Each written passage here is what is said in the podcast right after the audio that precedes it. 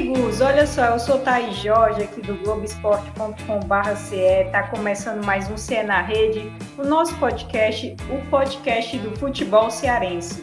Esse já é o episódio de número 27. A gente vai falar das finanças de Ceará e Fortaleza, grandes gestões, um assunto que vem sendo bastante detalhado em todas as matérias do Globoesporte.com.br e também nas entrevistas com os presidentes do Ceará e Fortaleza, Robinson de Castro, do Vovô, e Marcelo Paes, do Leão. Para dar aquele apoio e colaboração, a gente tem aqui mais uma vez Beatriz Carvalho, repórter do Globoesporte.com. Tudo bom, Bia? Oi, Thaís. Oi para todo mundo que está ouvindo a gente, né? Seja de dia, de tarde, de noite, qualquer momento. É mais uma semana aqui, sempre por aqui. Muito bom. E é isso aí, a gente vai falar dessas finanças que a gente vem falando bastante lá no site, né? Toda semana, todo, quase todos os dias a gente está publicando alguma coisa sobre isso.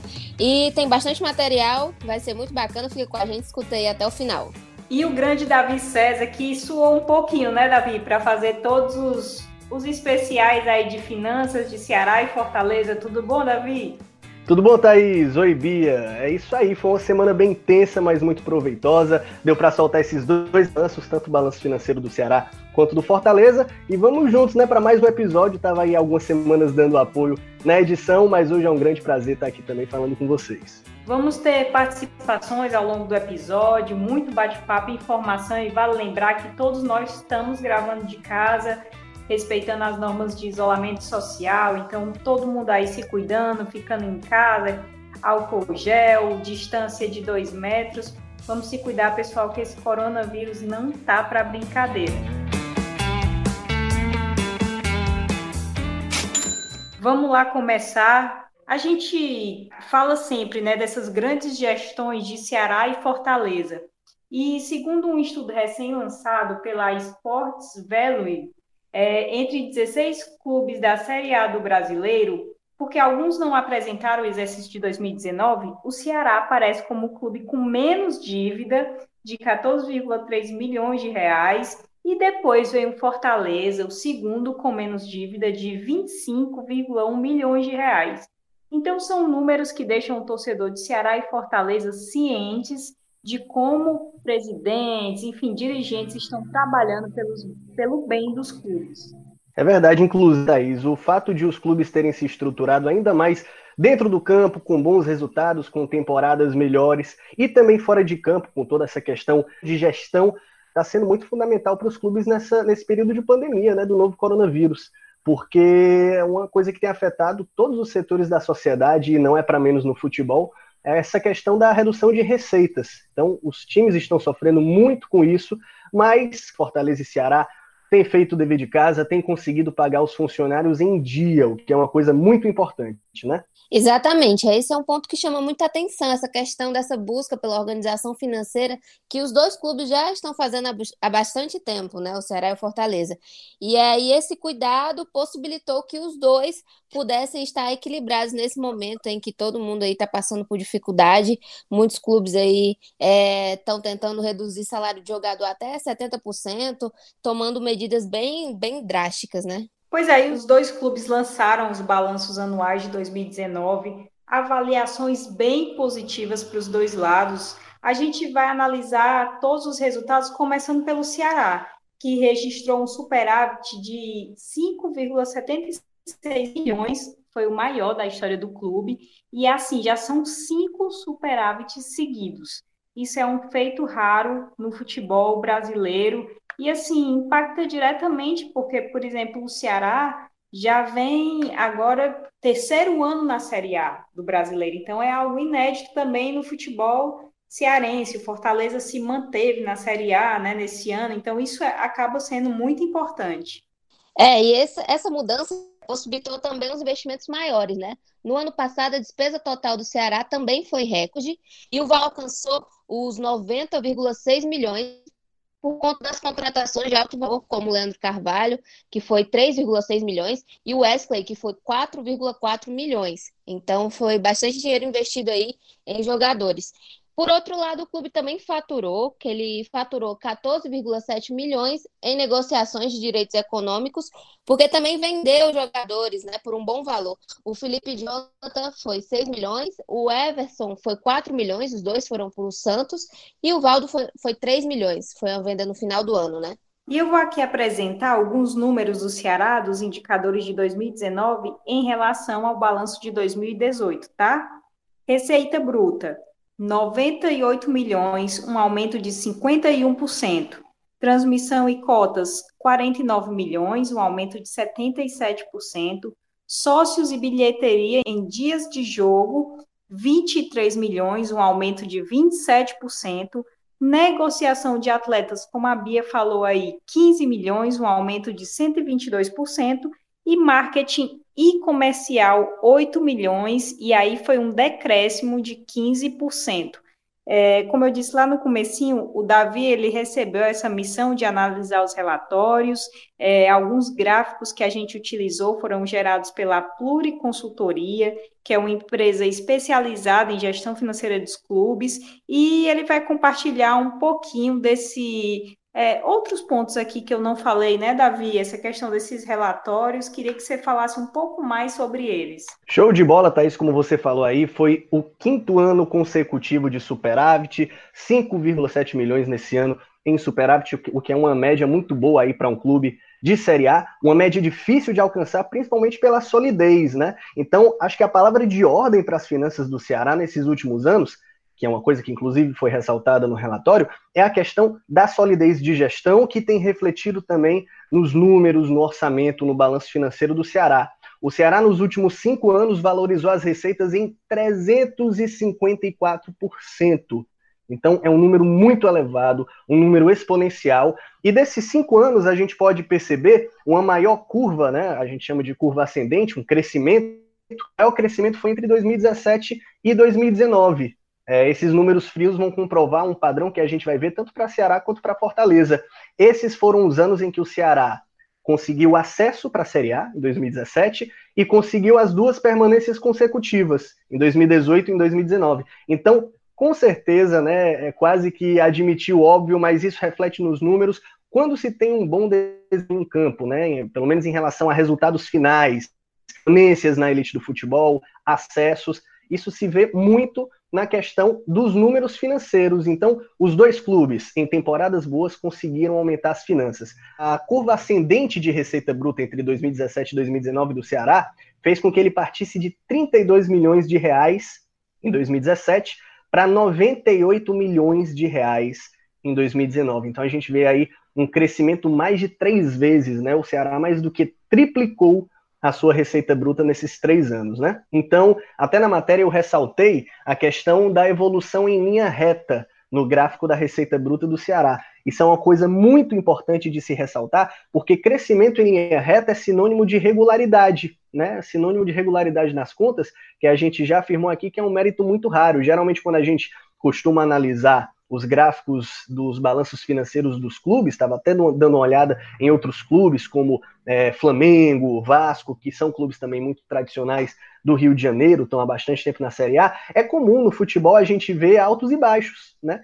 E o Ceará tem mantido esse aumento aí nas contas, o que é uma coisa muito, muito bacana, tá certo? Provando que essa evolução nessa, nessas temporadas de elite tem feito muito bem ao Ceará é, em relação ao orçamento também. Outra posição em destaque é a posição patrimonial do Ceará. A alta em três anos foi de 203%. É, Para a gente entender um pouco melhor o que é patrimonial, o que é esse número patrimonial, é a posição contábil do clube. Ela leva em consideração não apenas o caixa, os números brutos, mas também as propriedades que o clube tem, as dívidas, os pagamentos que ele tem a receber. Então, o Ceará saiu em três anos de um negativo de R$ reais para 6 milhões em positivo, né?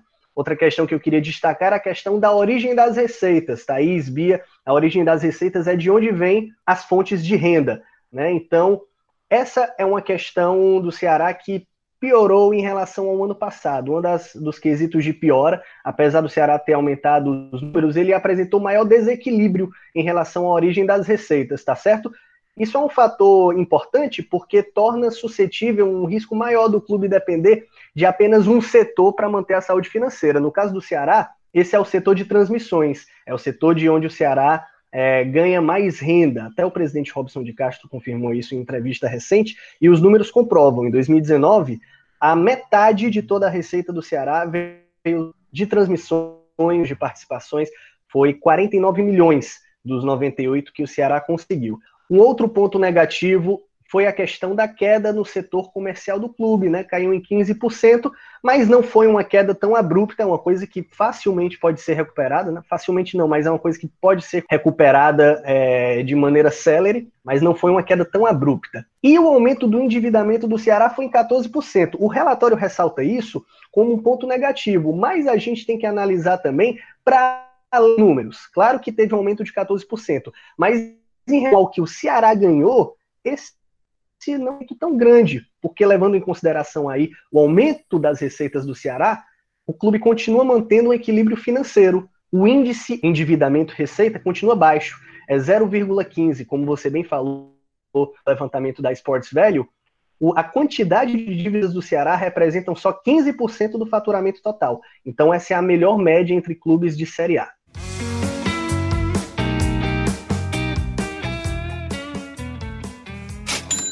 Agora a gente vai falar do Fortaleza, né? Em 2019, o clube registrou a maior, o maior superávit da história do clube.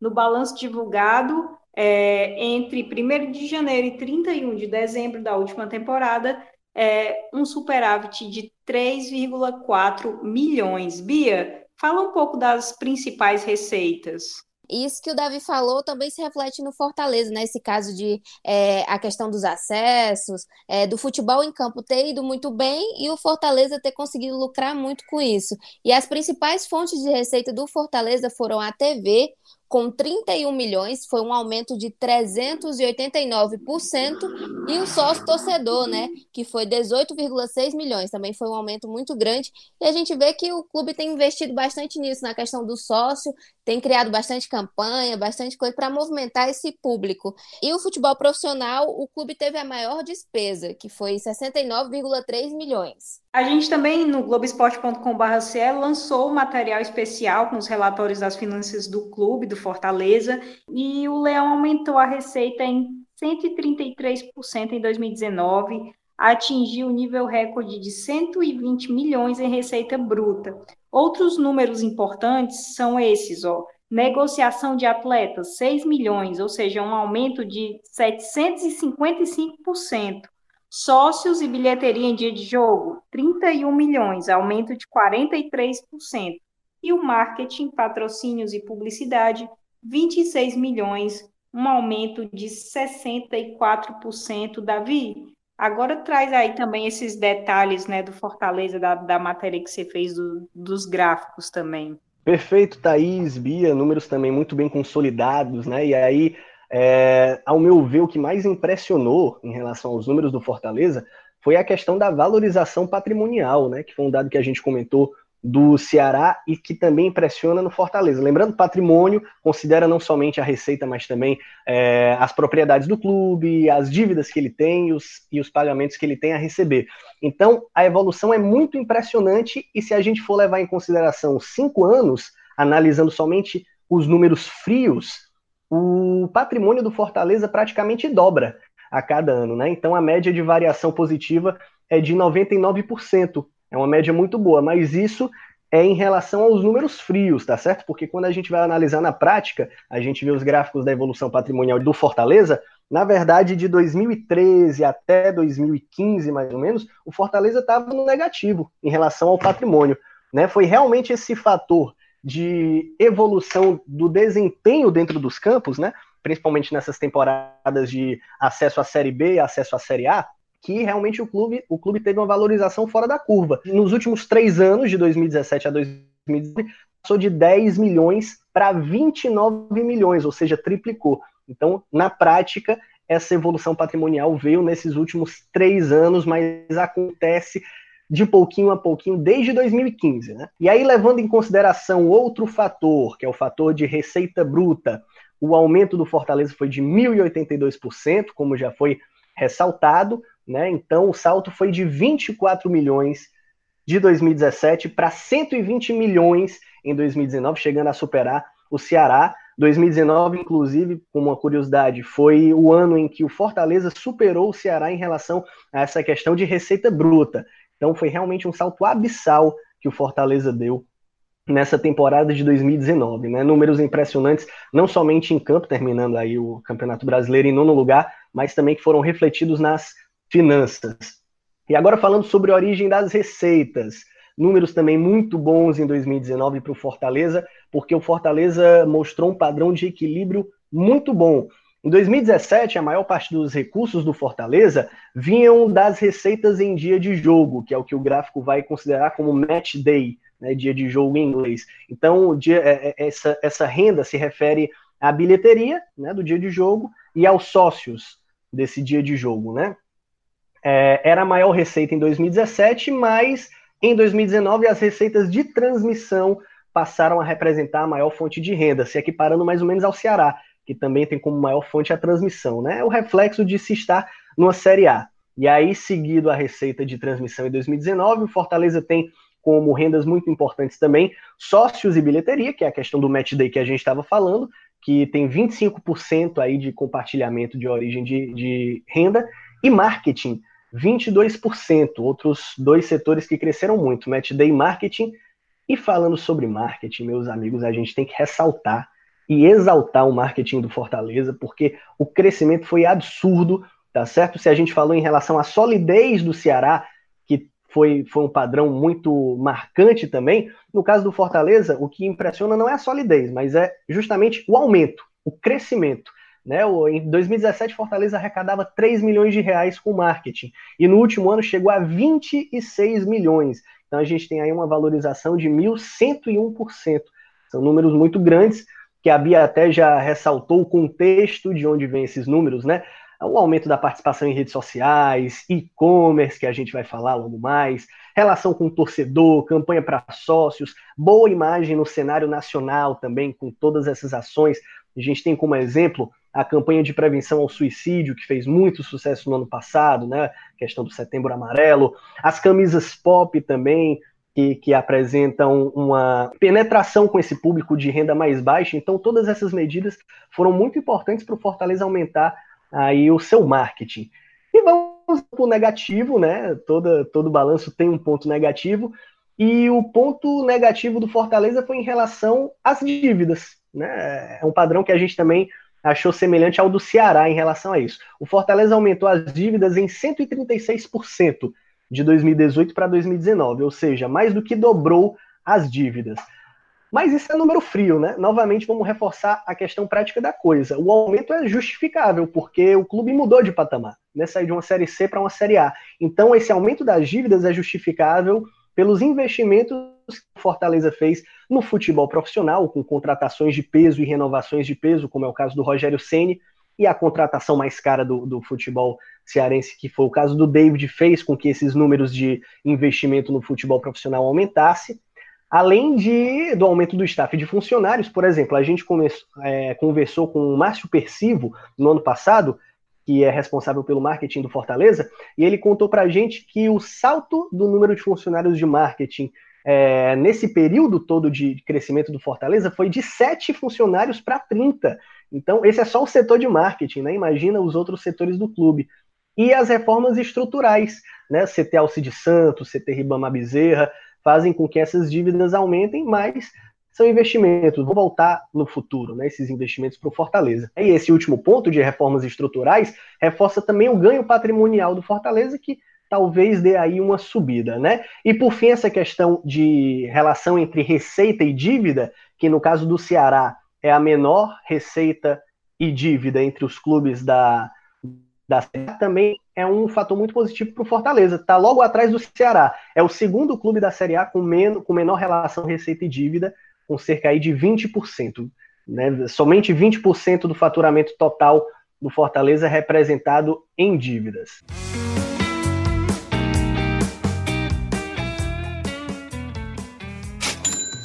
É isso aí, pessoal. Davi César falou tudo, né? Ele explicou bem direitinho, bem bonitinho, como foi esses balanços tanto de Ceará quanto de Fortaleza.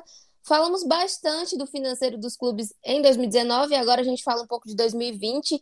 É, com essa pandemia do coronavírus, Ceará e Fortaleza eles projetam uma queda de cerca de 30% no orçamento anual de 2020 e aí essa perda total nos dois clubes daria em torno de 60 milhões. É muita coisa. O presidente do Fortaleza, Marcelo Paes, falou sobre isso na entrevista ao Sistema Verdes Mares e ele explicou como está sendo esse impacto desse período sem jogos. E tem um, fator que tem peso nesse orçamento, que é bilheteria. Né? Se você imaginar é, semifinal do Campeonato Cearense, possíveis duas finais de Campeonato Cearense.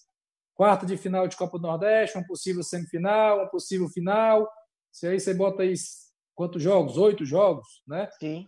Que teriam. E a bilheteria hoje no jogo do Fortaleza, ela não é só o borderô de bilheteria, ela tem bares, ela tem estacionamento, tem camarote, ele tem ativações comerciais. Quando tem jogo, vende mais camisa, vende mais sócio-torcedor. Isso é natural, acontece com a gente. E aí você bota uma Série A, onde no ano passado fizemos uma campanha boa, fomos a segunda melhor média de público da Série A. 19 jogos em casa, mais um clássico, né? Então, 20 jogos, que o clássico são dois jogos aqui. Tudo isso gera algum tipo de receita. Então, é um impacto muito grande. Eu não tenho esse estudo, não vou aqui chutar, chutar um número só para ter que responder, mas certamente por baixo de 25 a 30% da receita ela não vai acontecer para esse ano. E tem uma previsão mais complicada, que isso não está tanto no caso do Fortaleza.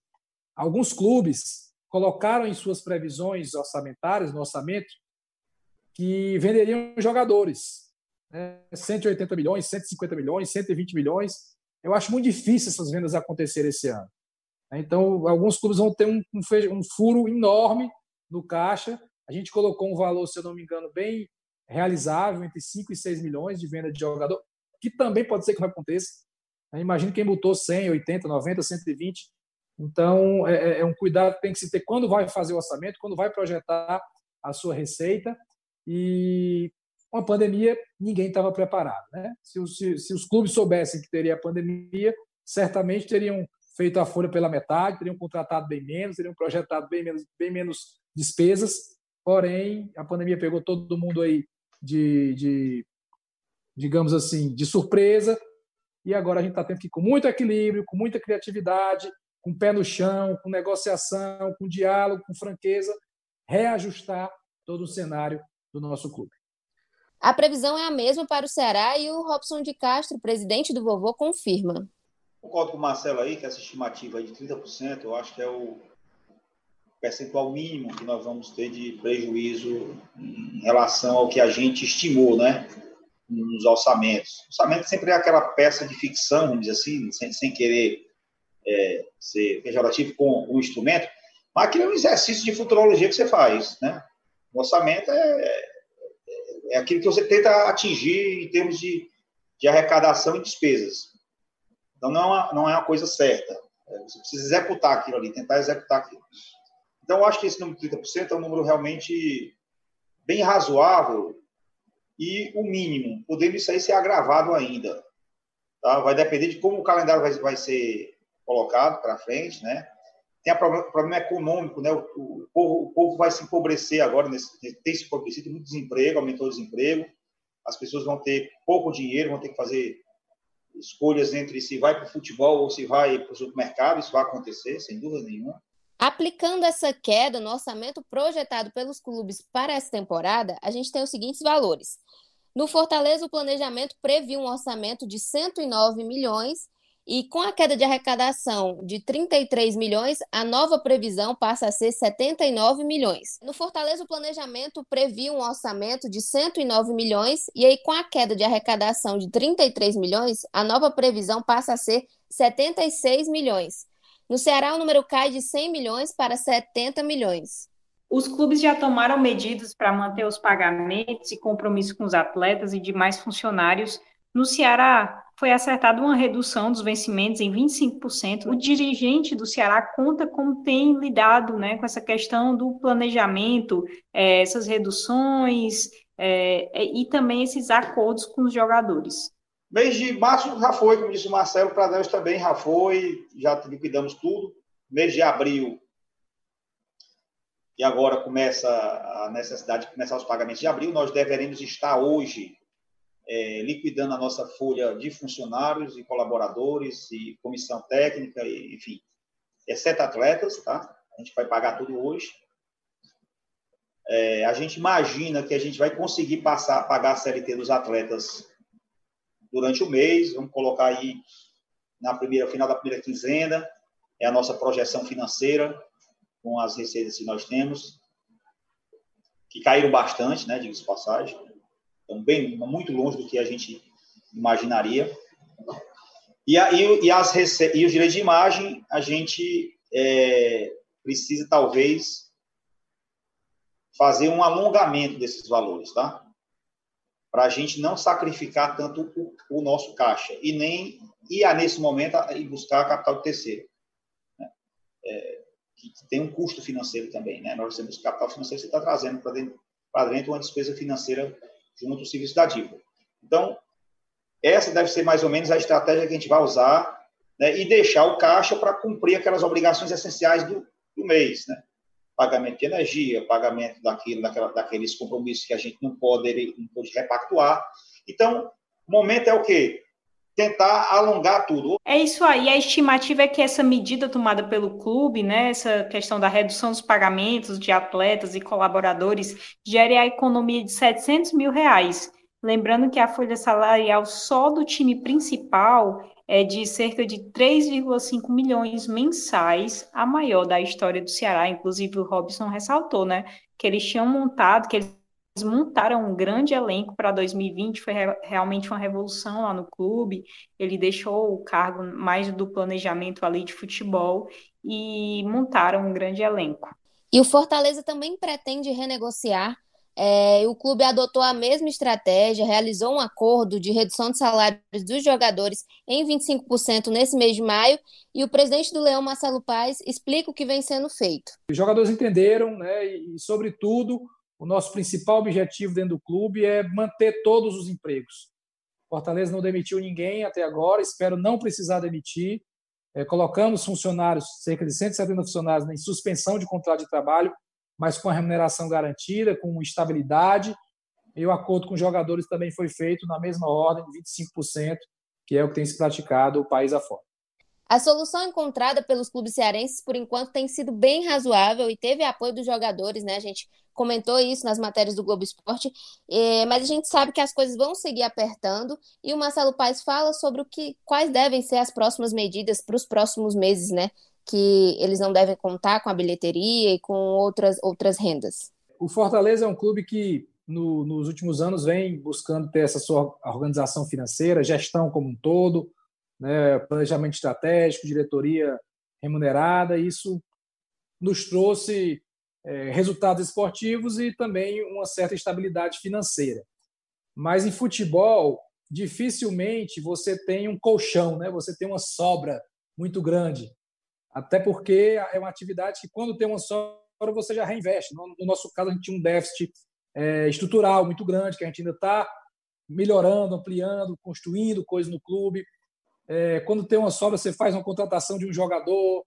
Então, não, não tem uma sobra para muito tempo. Essa é a verdade. A gente chegou no, no, nesse período de pandemia, talvez um pouco mais forte do que alguns clubes que já vinham em dificuldade financeira mesmo antes da pandemia, mas isso não dá um laço tão grande.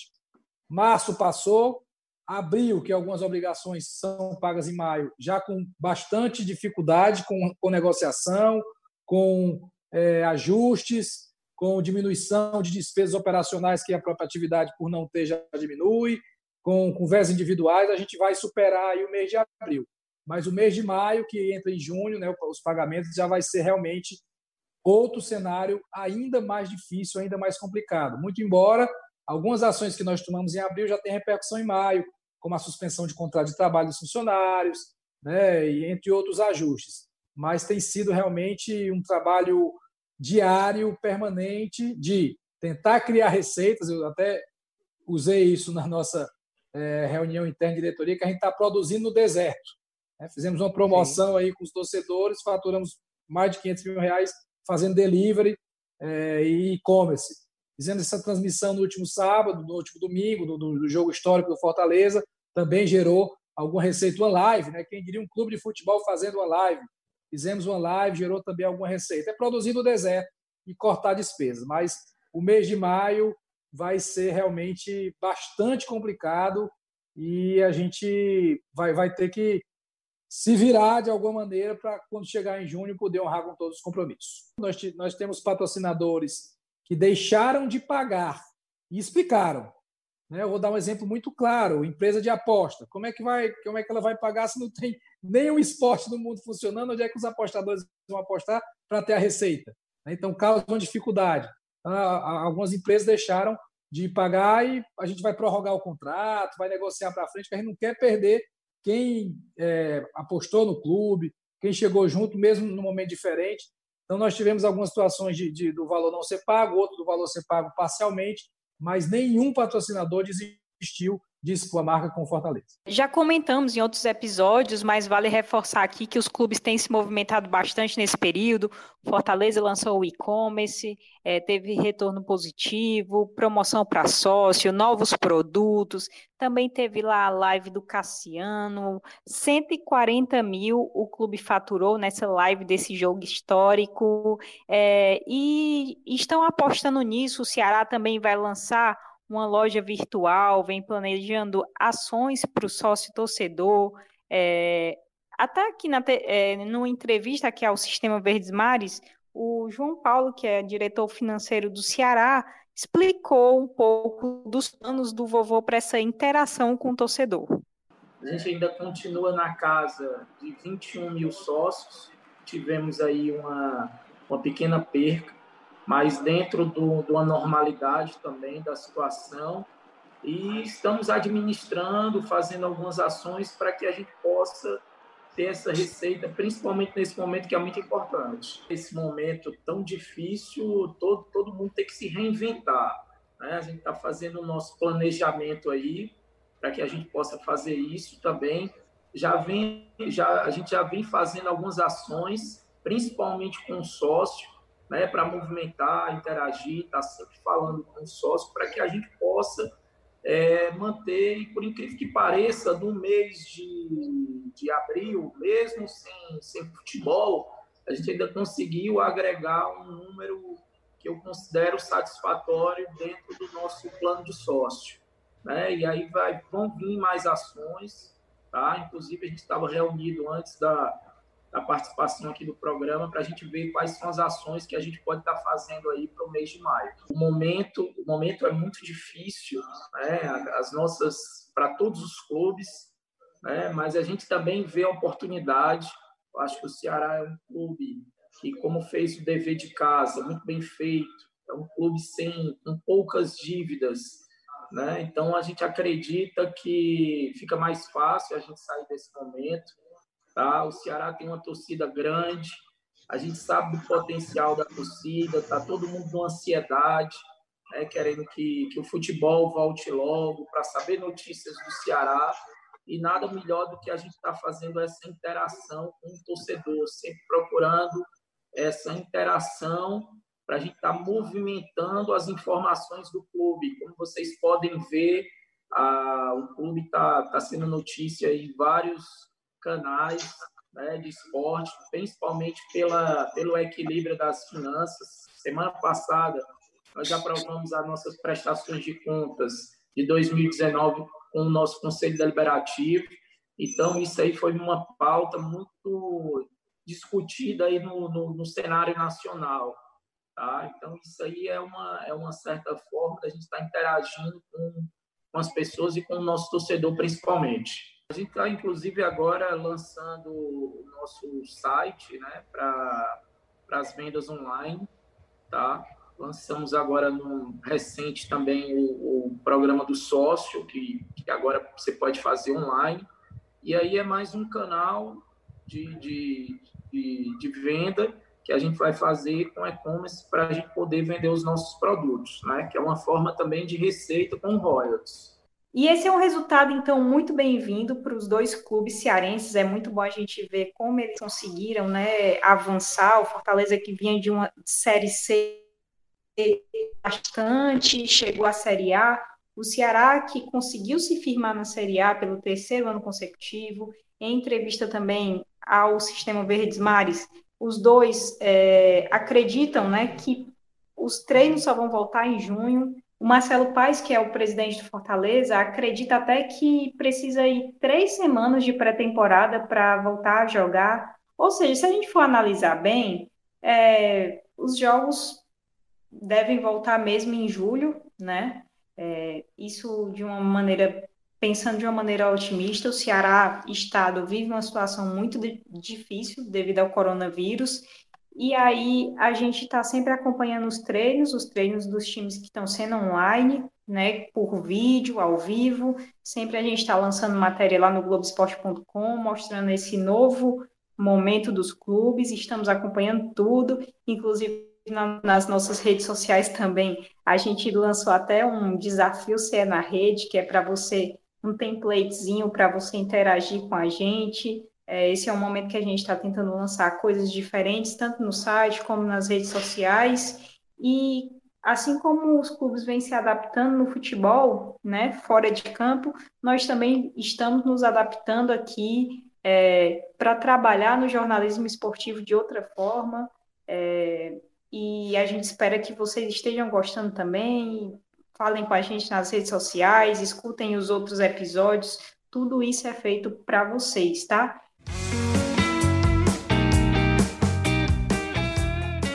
Então a gente vai chegando ao fim com esse episódio 27, agradecendo muito a Beatriz Carvalho e ao Davi que participaram. Obrigada, gente. E saudade, né?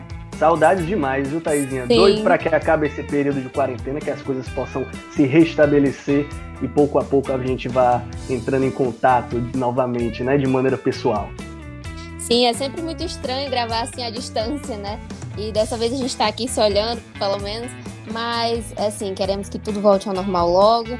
E você falou uma coisa bastante importante que é esse, esse momento é um momento de adaptação, né? Que a gente está passando por muitas mudanças e a gente vai tentando ver como é que vai, como, que que a gente, como é que a gente vai fazer para sair disso é, de outra maneira, né? E é isso, sempre muito bom estar aqui. Espero que vocês que ouviram tenham gostado desse episódio. Deixem seus comentários, que sejam comentários positivos. E um beijo para todo mundo. Esse podcast tem a edição de áudio de Davi César, coordenação de Rafael Barros e a gerência de André Amaral. Um beijo e até mais, gente.